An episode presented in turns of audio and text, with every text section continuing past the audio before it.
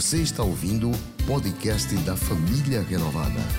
Esta é uma das mensagens de nossas reuniões.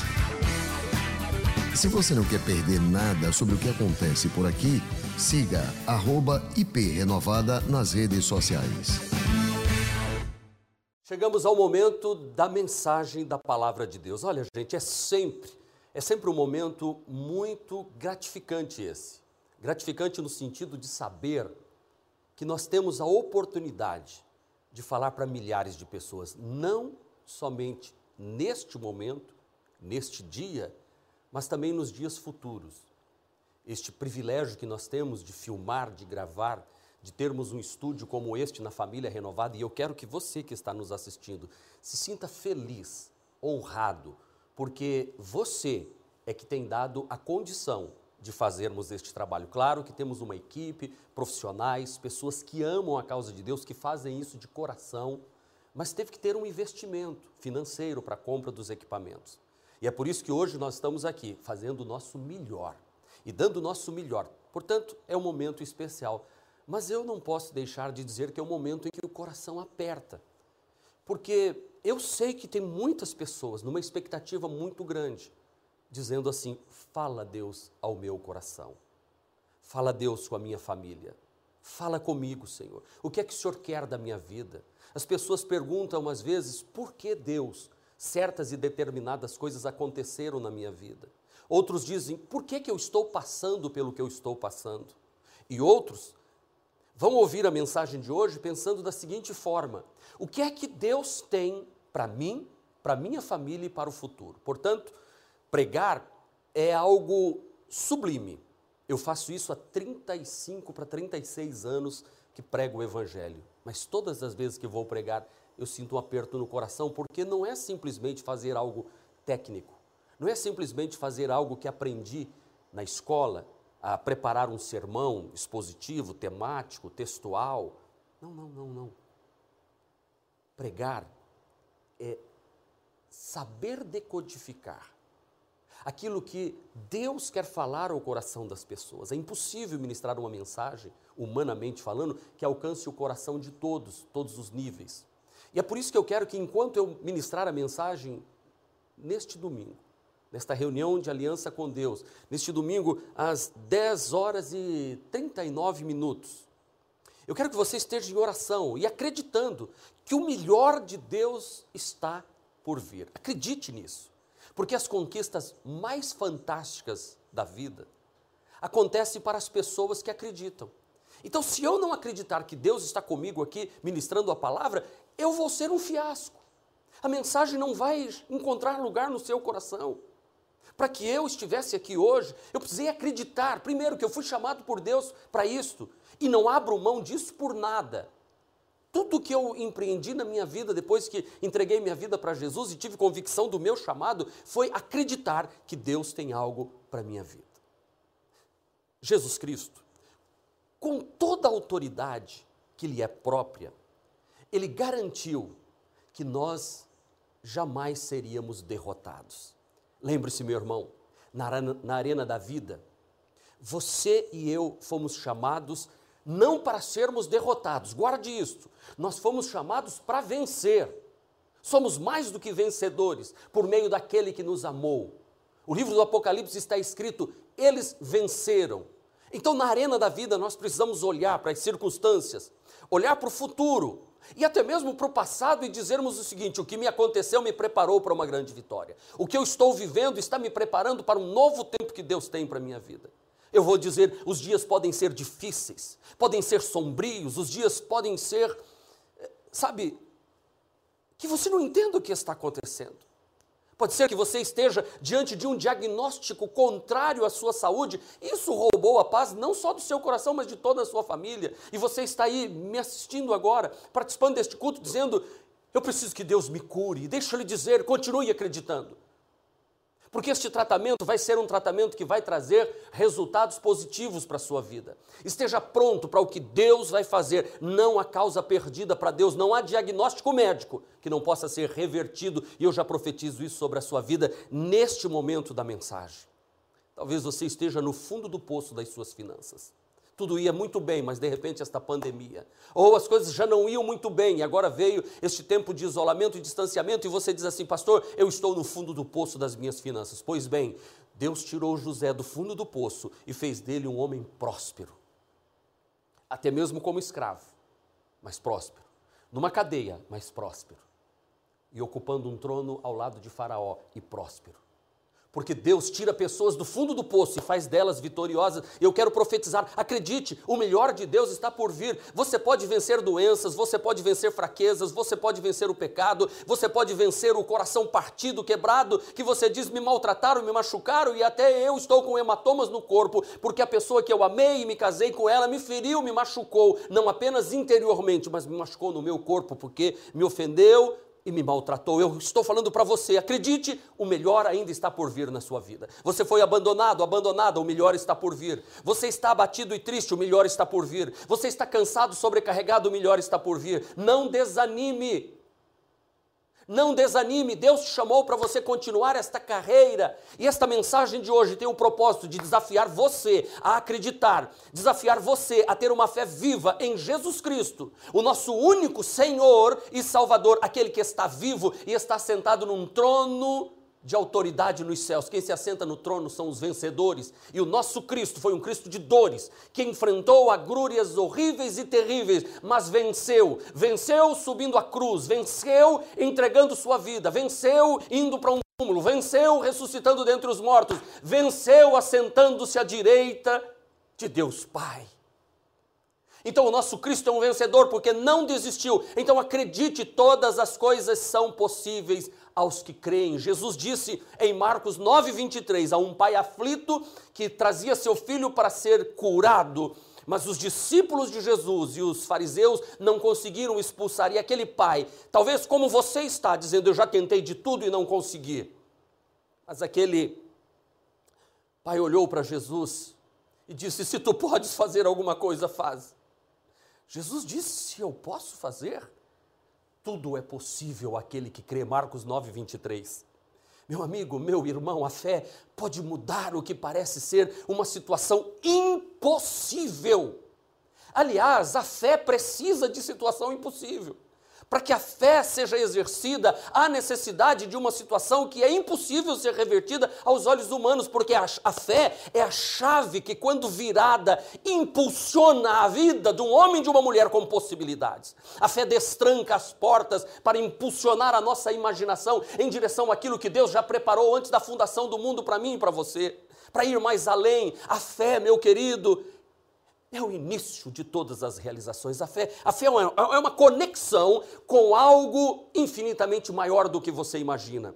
E é por isso que eu estou aqui. Eu estou aqui dizendo para você hoje, neste domingo, dia 7 de junho, que o Espírito do Senhor esteja sobre a sua vida, renovando. Acredite, acredite, tudo é possível aquele que crê. Não deixe de acreditar que Deus tem planos lindos para a sua vida. Não deixe de acreditar que Deus tem planos lindos para a sua vida. Deixa eu lhe dizer uma verdade. Ainda que você não acredite nisso, Deus segue acreditando em você. Uau! Ainda que você não acredite que Deus tem planos lindos para a sua vida, Deus continua acreditando em você, de que estes planos lindos que Ele tem para você haverão de se cumprir, haverão de se tornar realidade no momento que você menos espera. As coisas vão acontecer, vão mudar. Então, quando eu penso que Deus acredita em mim, quando eu penso que Deus olha para mim e vê um futuro glorioso, que Deus aposta no meu sucesso e não no meu fracasso, eu, eu, acordo de manhã com força. Eu, eu, eu, enfrento o dia com, com, com galerdia, com, com peito esticado, com ombros para trás, cabeça erguida, marchando. Quando eu sei que Deus tem um plano e um sonho, e o plano de Deus é bom para a minha vida, não é um plano ruim, então eu vou em frente. Porque aí, até no meu fracasso, eu vou encontrar força. Todos nós precisamos, sabe, de alguém que acredite em nós. Deus acredita em você.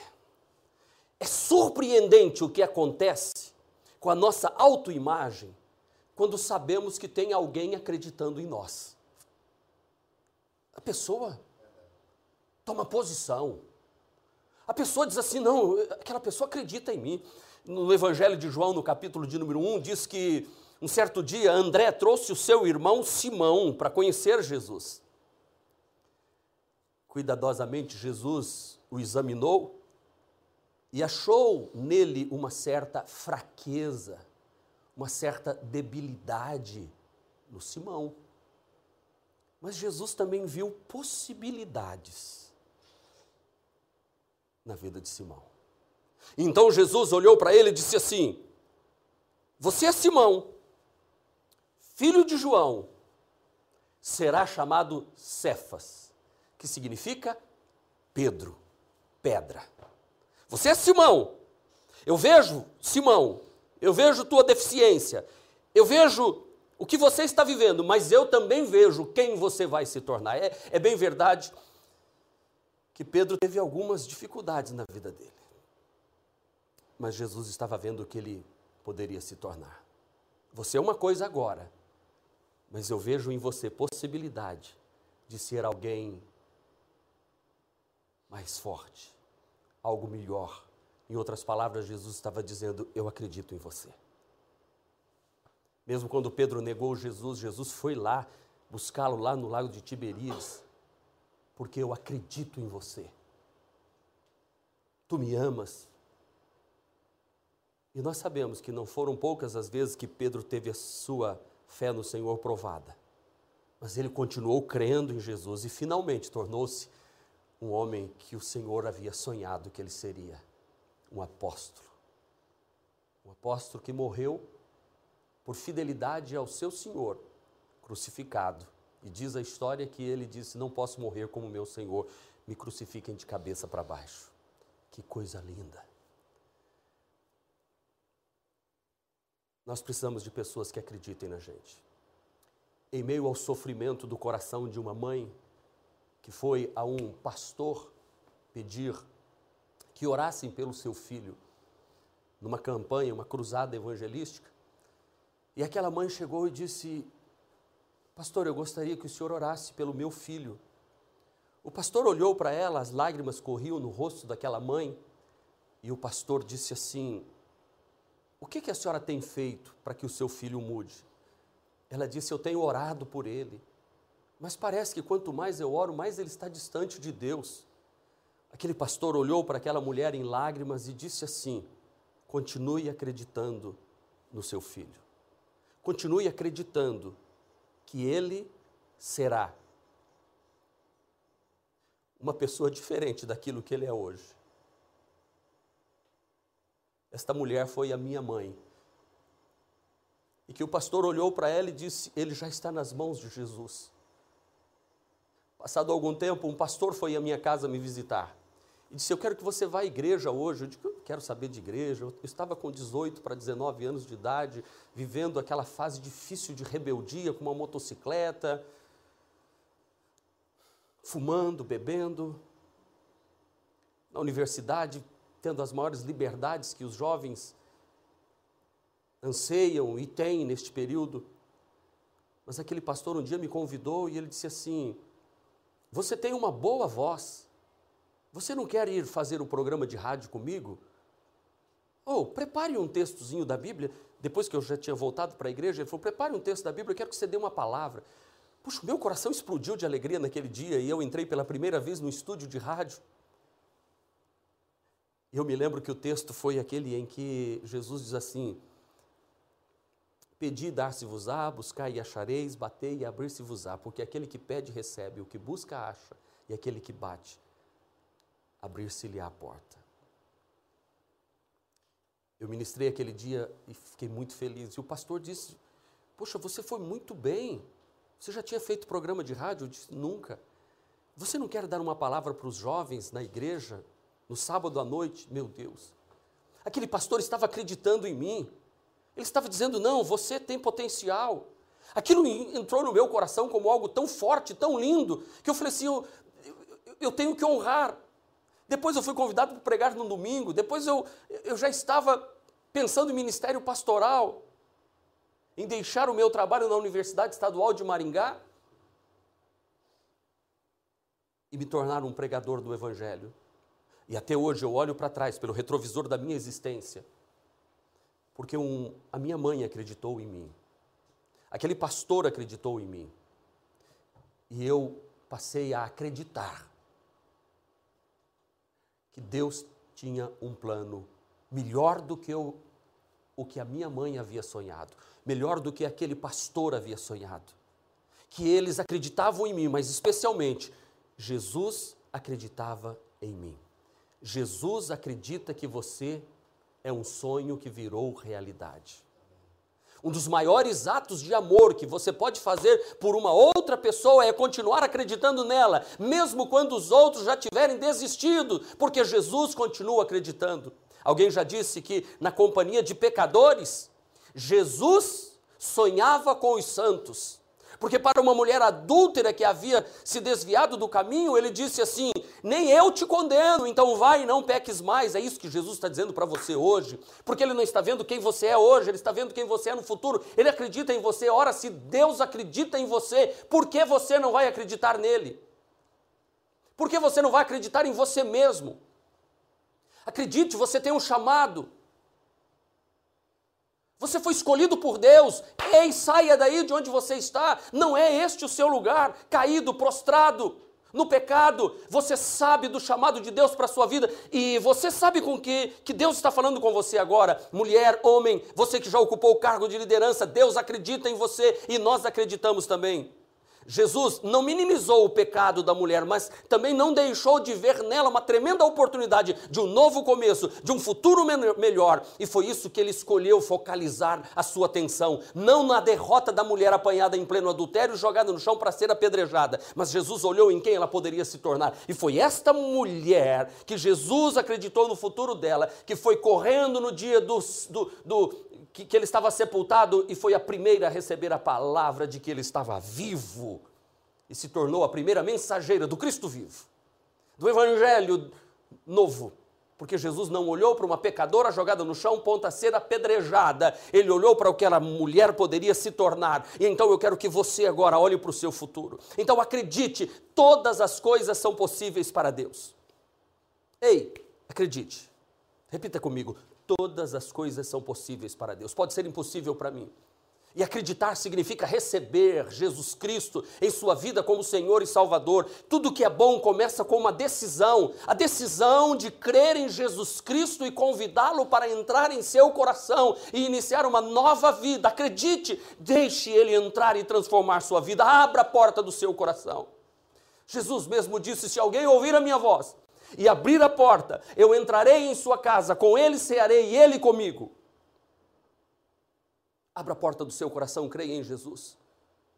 Crê no Senhor Jesus e será salvo tu e tua casa, disse Paulo ao carcereiro de Filipos.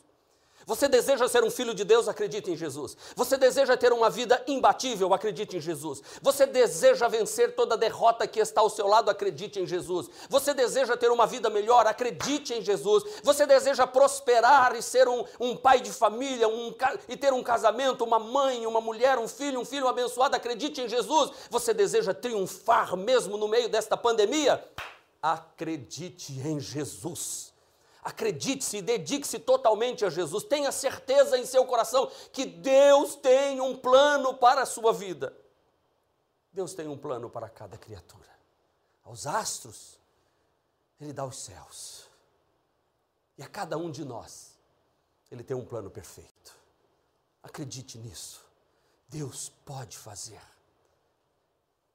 E a mim, a você, cabe encontrar este plano e seguir o caminho com Jesus certos de que Ele está conosco. Ei, ei, ei, não há sentimento maior do que estar em plena comunhão com Deus.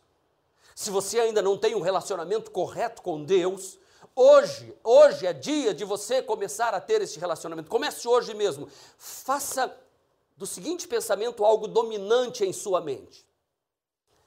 Juntos, eu e Deus, somos imbatíveis. Você e Deus são imbatíveis. Se você acreditar no projeto que Deus tem para a sua vida, se você seguir em frente, acreditando que Deus tem poder para fazer infinitamente mais do que tudo que você pede ou pensa, porque Ele tem um plano e tem um sonho. Eu vou ser redundante. Se você acreditar que Deus acredita em você, tudo bem. Então acredite, todas as coisas são possíveis para Deus. Deixe-lhe dizer uma verdade que aprendi desde o início da minha vida ministerial. Aqueles que acreditam que pode conquistar algo, conquistam.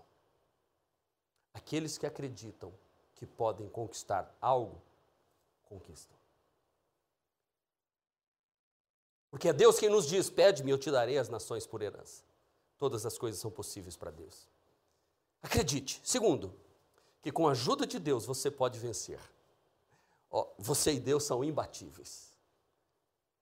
É do apóstolo São Paulo a frase que diz, muito usada nos dias de hoje: tudo posso naquele que me fortalece. Posso, posso suportar dor, posso passar fome, posso, posso ser perseguido, posso ir preso, como posso também ser usado por Deus, fazer curas em nome de Deus, eu posso, eu posso pregar o evangelho e pessoas serem salvas, eu posso escrever, eu posso ser usado, eu posso, eu posso.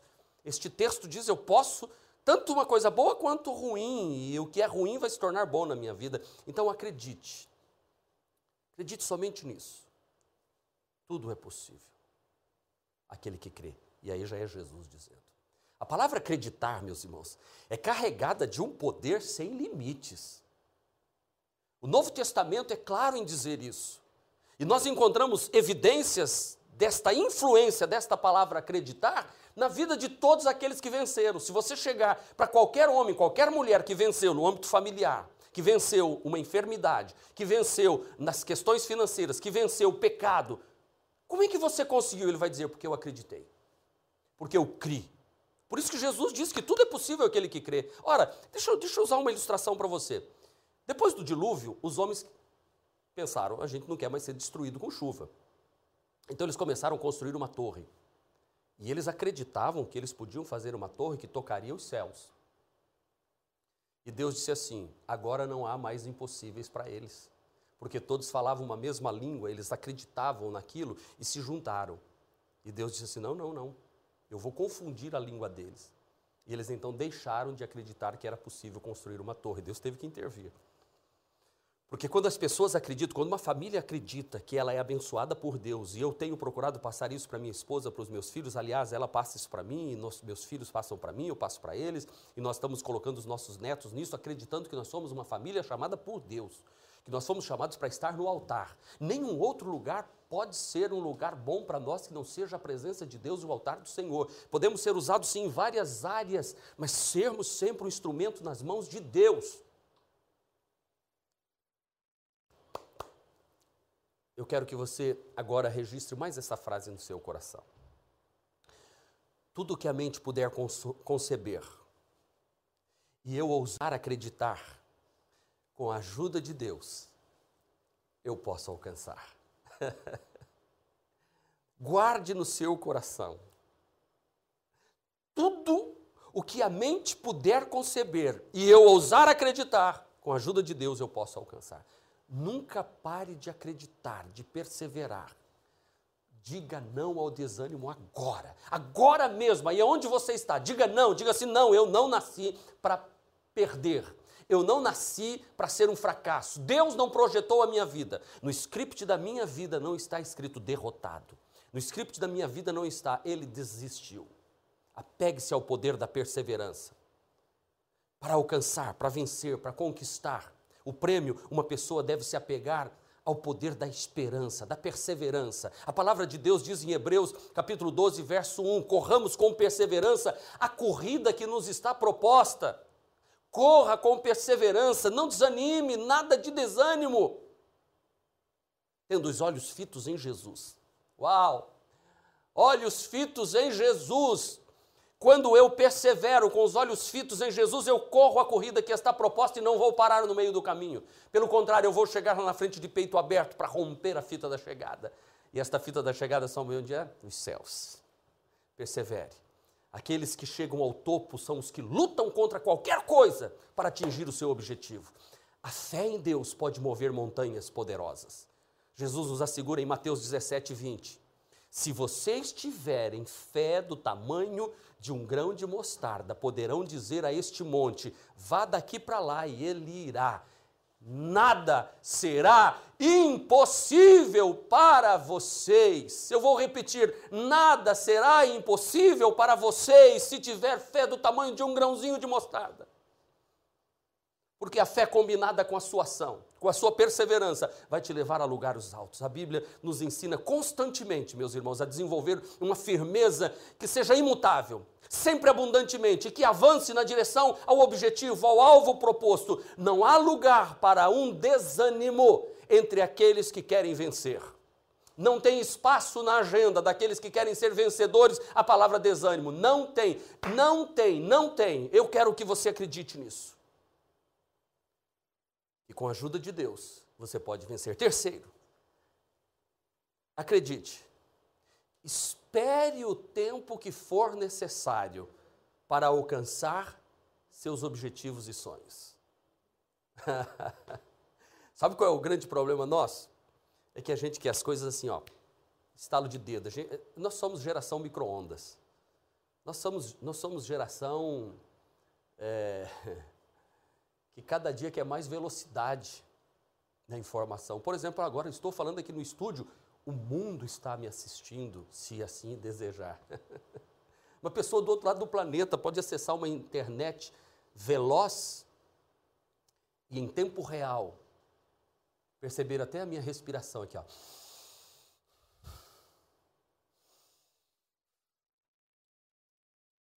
Nós gostamos das coisas rápidas. Aquelas pessoas que são. Essa frase é de Dali Gallery. Os sem iniciativa nunca vencem. E os vencedores nunca perdem o fôlego. Não perde o fôlego. Não. Os vencedores mantêm o fôlego, mantêm a pegada. Eu teve um período que eu estava correndo e gostando, comprando tênis, comprando roupa e estava gostando muito. E eu fui aprendendo que para a pessoa correr e, e, não, não se cansar tanto, ela tem que manter a respiração e o fôlego. Ela tem que saber respirar na hora certa e dar uns picos de velocidade, depois manter a respiração. Porque eu corria de qualquer jeito e aí não dava certo. O que eu quero dizer para você é que com Deus você tem que ir na caminhada mantendo fôlego e nunca perder o fôlego. E, e, quem me conhece sabe que eu sou uma pessoa muito impaciente. Quando eu tenho alguma ideia, eu quero logo colocar em prática para ver o resultado. E, e muitas vezes eu vou me tornando impaciente. E eu me torno tenso, eu acabo sendo rude, para não dizer grosso, com aqueles que estão ao meu redor, que dizem para mim: espera, não, não é agora não. Uma vez alguém disse assim: Pastor, o senhor está pensando que isso aqui é pipoca de micro-ondas? Eu fiquei numa raiva. Mas aquela pessoa estava certa porque ela tinha que editar, fazer um trabalho, fazer isso, fazer aquilo. E eu queria assim, não, senta ali no computador, vamos lá, é agora, eu quero isso agora. Tem que ser agora. Pastor, não é pipoca de micro-ondas, não. E eu fiquei olhando assim e eu ri depois, falei assim, uau, ele está certo. E, e hoje eu uso essa expressão também, quando a minha esposa, ela quer que eu faça alguma coisa muito rápida, eu digo assim, ó, oh, não é pipoca de micro-ondas, não. Bom, eu quero que você que está aí na sua casa entenda uma coisa os processos de Deus que valem a pena leva tempo. Tudo que vale a pena leva tempo. Quanto mais valioso for o objetivo, mais tempo temos que trabalhar antes que seja alcançado. A questão é: este projeto vale a pena? Se a resposta for positiva, então gaste o tempo que for necessário. Então, nos apeguemos à palavra de Deus que diz assim: e não nos cansemos de fazer o bem, pois no tempo próprio colheremos se não desanimarmos, diz o apóstolo Paulo escrevendo aos Gálatas, capítulo 6, versículo 9. Na Bíblia e em todo o universo está descrita a inexorável e inegável lei de que quando a gente planta, a gente colhe. Mas ninguém planta milho hoje e colhe amanhã. Você planta hoje, tem que passar dia após dia até que aquilo cresça e se torne um fruto. Então, tudo que vale a pena leva tempo para conquistar. O próprio Senhor Jesus esperou 30 anos.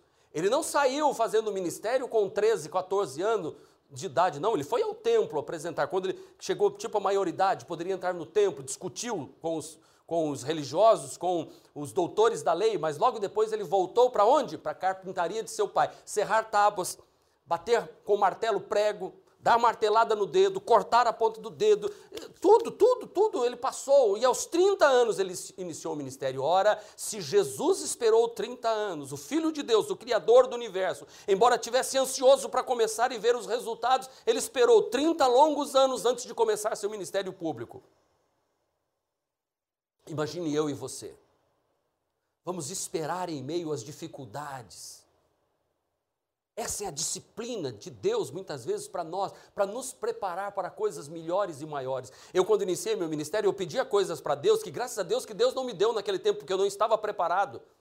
E hoje as pessoas dizem, pastor, qual é, qual é o segredo de ter um ministério abençoado? Eu digo, bom, primeiro, realmente, todos nós temos um ministério abençoado. Mas o ministério próspero é investir ao longo dos anos, sempre um pouquinho mais. Porque nenhum homem será derrotado a não ser que perca a paciência de esperar o tempo de Deus. Por isso que a Bíblia diz: sejam pacientes na tribulação. Tiago escreveu no capítulo 1, versículo 2, ele diz: Meus irmãos, considerem um motivo de grande alegria o fato de passarem por diversas provações, pois vocês sabem, você sabe? Que a prova da sua fé produz perseverança, e a perseverança deve ter ação completa, a fim de que vocês sejam maduros e íntegros sem lhes faltar coisa alguma. Uau! Sem lhes faltar coisa alguma, perseverança. Você está enfrentando tempos difíceis em sua vida? É uma pergunta que eu faço a você. Não pare de acreditar, não desista. Dessa maneira, você vai acabar descobrindo que o tempo pode trabalhar a seu favor. O tempo trabalha a favor daqueles que amam a Deus. Romanos capítulo 8, versículo de número 28, nos diz, Paulo, sabemos que todas as coisas cooperam para o bem daqueles que amam a Deus. Até o tempo coopera para o nosso bem. Faça isso, meu querido irmão. Acredite, espere o tempo que for necessário para alcançar seus sonhos, seus objetivos. Deus está falando com pessoas que estão passando por momentos difíceis e estão pensando em parar. Deus está dizendo: não desista. Ei, não ouse desistir. Sim, sim, eu estou falando com você, mulher. Eu estou falando com você, empresário que está pensando em jogar tudo para cima. Não, não, não, não. Você que está pensando em desistir do seu casamento, não ouse desistir. Se você for humilde, se você perdoar, se você, sabe, deixa eu dizer aqui, baixar a bola um pouco, você vai ver que há espaço para o amor. Porque a carta de divórcio foi dada por causa da dureza do coração, disse o próprio Senhor Jesus. Então não tenha coração duro, não desista do, de sua família, não desista deste filho que Deus te deu. Como minha mãe não desistiu de mim, como aquele pastor não desistiu de mim, como Jesus não desistiu de mim. Não desista, não abra mão, lute. Pode passar meses, anos, você vai encontrar a solução de problemas que eram aparentemente impossíveis de serem resolvidos. Portanto, não desista. Se você desistir, aí não tem jeito. Se você jogar a toalha, aí não tem jeito. Se você sair da arena do combate, aí não tem mais jeito. Se você pedir para sair, Sabe aquela história? Pede para sair. Não, eu não peço para sair. Eu vou ser paciente. Então seja paciente, acredite, Deus está trabalhando para que tudo saia bem na sua vida. Deus está trabalhando. Deus está agindo. Hoje, manhã de Santa Ceia, nós vamos comer do pão, beber do cálice. Jesus não desistiu de nós, ainda que ele tivesse que enfrentar a cruz do Calvário. Ele não desistiu, nem de mim, nem de você. Nenhum homem será derrotado a não ser que perca a paciência. Então vamos lá? Acredite, todas as coisas são possíveis para Deus. Acredite, com a ajuda de Deus você pode vencer. Acredite, espere o tempo que for necessário para alcançar os seus objetivos e sonhos. E por último, acredite, mantenha a esperança que dias melhores estão por vir. A vereda do justo é como a luz da aurora que vai brilhando mais e mais até ser dia perfeito. Ao sol já vem desvirginando esta madrugada escura e as trevas vão ter que sair. A luz do Senhor vai brilhar no canto escuro dos porões da sua existência e da sua vida. Deus é por você. Sabe por que, que eu posso afirmar isso, que dias melhores estão por vir? Porque o profeta Jeremias, falando em nome de Deus, sendo boca de Deus, disse o seguinte, Jeremias 29, verso 10: Porque sou eu que conheço os planos que tenho para vocês, Diz o Senhor: planos de fazê-los prosperar e não de causar dano. Planos de dar a vocês um futuro de esperança. É isso que Deus está falando a mim e a você. Deus tem planos. Deus tem planos para você. Deus tem planos para a sua vida. Dias melhores virão, acredite nisso. Recentemente eu ouvi alguém dizer que já tinha perdido as esperanças. Algo dentro de mim gritou naquela hora e eu disse para aquela pessoa: por favor, não diga isso. Você não pode perder a esperança. O melhor está por vir. Isso não está certo você pensar. Olha, para mim, uma das palavras mais tristes é desesperança. Dizer que alguém ou uma pessoa está desesperançada, ou dizer que uma situação não há mais esperança, é uma negação direta do poder de Deus. Porque no Salmo 42, verso 5, nós lemos esta poderosa declaração do salmista: Por que estás abatido, ó minha alma? Por que te perturbas dentro em mim? Ponha a sua esperança em Deus. Ei! Ponha a sua esperança em Deus, pois ainda o louvarei vai chegar o momento da dança, vai chegar o momento da música, vai chegar o momento do saltitar, da festa, da alegria, como na casa do filho pródigo. Eu louvarei, por quê, salmista? Porque Ele é o meu Salvador e é o meu Deus. Nenhum homem, nenhuma mulher pode viver sem esperança. Os psicólogos e os que estudam acerca do comportamento humano, eles entendem e sabem que não importa qual o grau da profundidade de depressão de uma pessoa, não importa o nível de desespero, se alguém conseguir injetar um raio de esperança na cabeça dessa pessoa, ela poderá se recuperar. Por isso tem que ouvir o que a pessoa e tem que encontrar saídas, indicar caminhos para aquela pessoa encontrar esperança na vida dela. Eu quero que você, meu querido, nesta manhã de hoje, encha o seu coração. Porque eu vou lhe dizer, houve um momento na minha vida em que algumas pessoas disseram: não há mais esperança para ele. Mas pelo fato de Jesus estar vivo, eu me apeguei à esperança e recusei-me a acreditar naquelas que as pessoas diziam sobre a minha vida. E hoje eu sou pastor, sou um pai de família e pastor de uma igreja grande e crescente, abençoada, porque você está aí do outro lado e acreditou neste pastor e acredita. Deus está falando hoje com pessoas. E Ele te diz agora: acredite, não desista, porque dias melhores virão. Quando tudo parecer perdido, Deus vai entrar com providência. Deus vai entrar com aquela música suave nos seus ouvidos, dizendo para você assim: Tu és meu filho amado. Muitas pessoas sentem desesperança por uma razão ou por outra. Nunca as pessoas foram tão derrotadas psicologicamente como tem acontecido nestes dias de pandemia. Mas nós temos uma firme convicção de que em Jesus Cristo nós encontramos esperança de que todos os fracassos, até mesmo os pecados, foram perdoados pelo poder do sangue de Jesus. Deus nos prometeu que, se confessarmos os nossos pecados, ele é fiel e justo para nos perdoar os pecados e nos purificar de toda injustiça. Não importa o quão fundo o poço que você caiu de pecados. Lembra que Jesus disse? Tampouco eu te condeno, vai, não peques mais.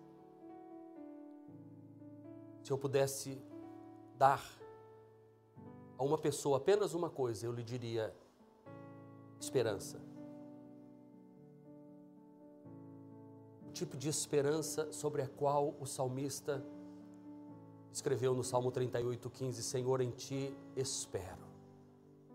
Tu me responderás, ó Senhor, meu Deus. Em ti, Senhor, eu espero. Tu me responderás, ó Senhor, meu Deus. A esperança em Deus é a única base firme para alcançar as aspirações que valem a pena na vida. Deixe-lhe dizer algo muito forte agora.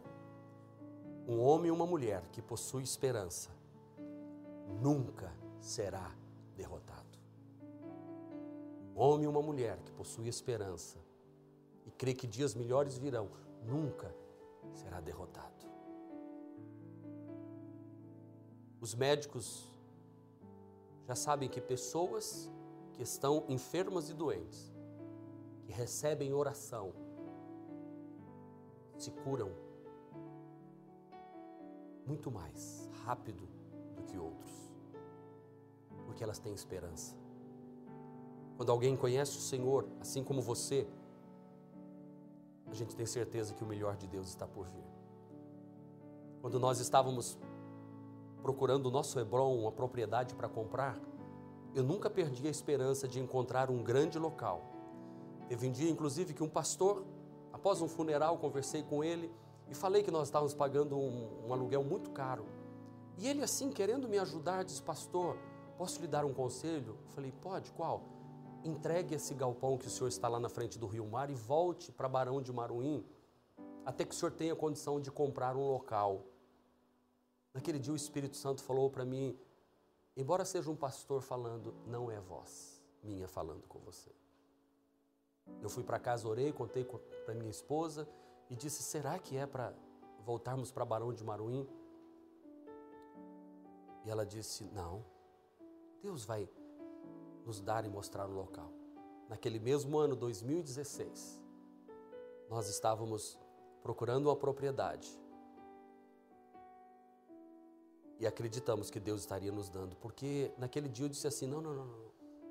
Realmente tem algo de bom vindo da parte de Deus em, nossas vidas. E eu respondi para aquele pastor assim: eu disse, olha, eu não posso falar agora o que é, onde é, mas tem alguma coisa de bom acontecendo. Isso foi pela fé que eu disse. E no dia 24 de fevereiro de 2016, às 10 da manhã, eu estava entrando aqui no Hebron pela primeira vez, são quase 9 mil metros quadrados.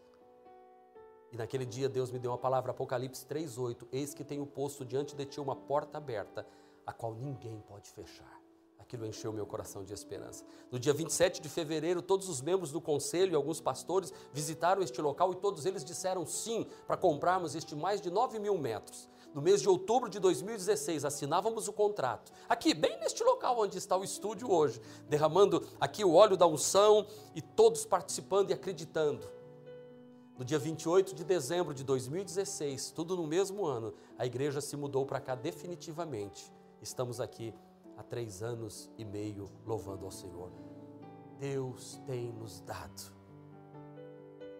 sinais, prodígios e maravilhas. Ele cura todas as nossas feridas. Ele dá, nos, nos dá discernimento para construir uma vida melhor. Ele nos enche de amor para doarmos amor para as outras pessoas. Novos sonhos estão surgindo, obstáculos para vencer, cicatrizes vão se tornando como verdadeiros eh, galões, como estrelas no nosso peito. Deus tem lidado com as possibilidades ilimitadas, porque os céus estão abertos sobre nós. Neste domingo de aliança com Deus, eu quero orar com você. Eu quero abençoar a sua vida.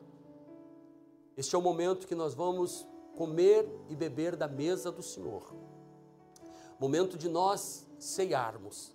Ontem tivemos aqui o drive-thru, em que os irmãos receberam o cálice com o suco de uva, o pão. Mas se você não passou por aqui, pode ir lá preparar. Busque o seu cálice, busque o pão. Porque esta ceia ela é para nós uma lembrança de que Jesus não desistiu de nós e ele acreditou que o melhor estava por vir para a sua igreja. E por isso nós estamos aqui hoje. Nós vamos então comer do pão, nós vamos beber do cálice juntos, vamos consagrar ao Senhor este momento. E eu tenho certeza que milagres vão acontecer. Mas antes, eu quero orar por aqueles que entregam a vida para Jesus. Aqueles que querem confessar Jesus como seu único e suficiente Salvador. Feche os seus olhos agora. Meu Deus e meu Pai, é no nome do Senhor Jesus Cristo que nós entregamos estas almas nas tuas mãos homens e mulheres que foram tocados não pela palavra que ministrei na manhã de hoje, mas por causa do teu Espírito Santo as alcançando e acompanhando.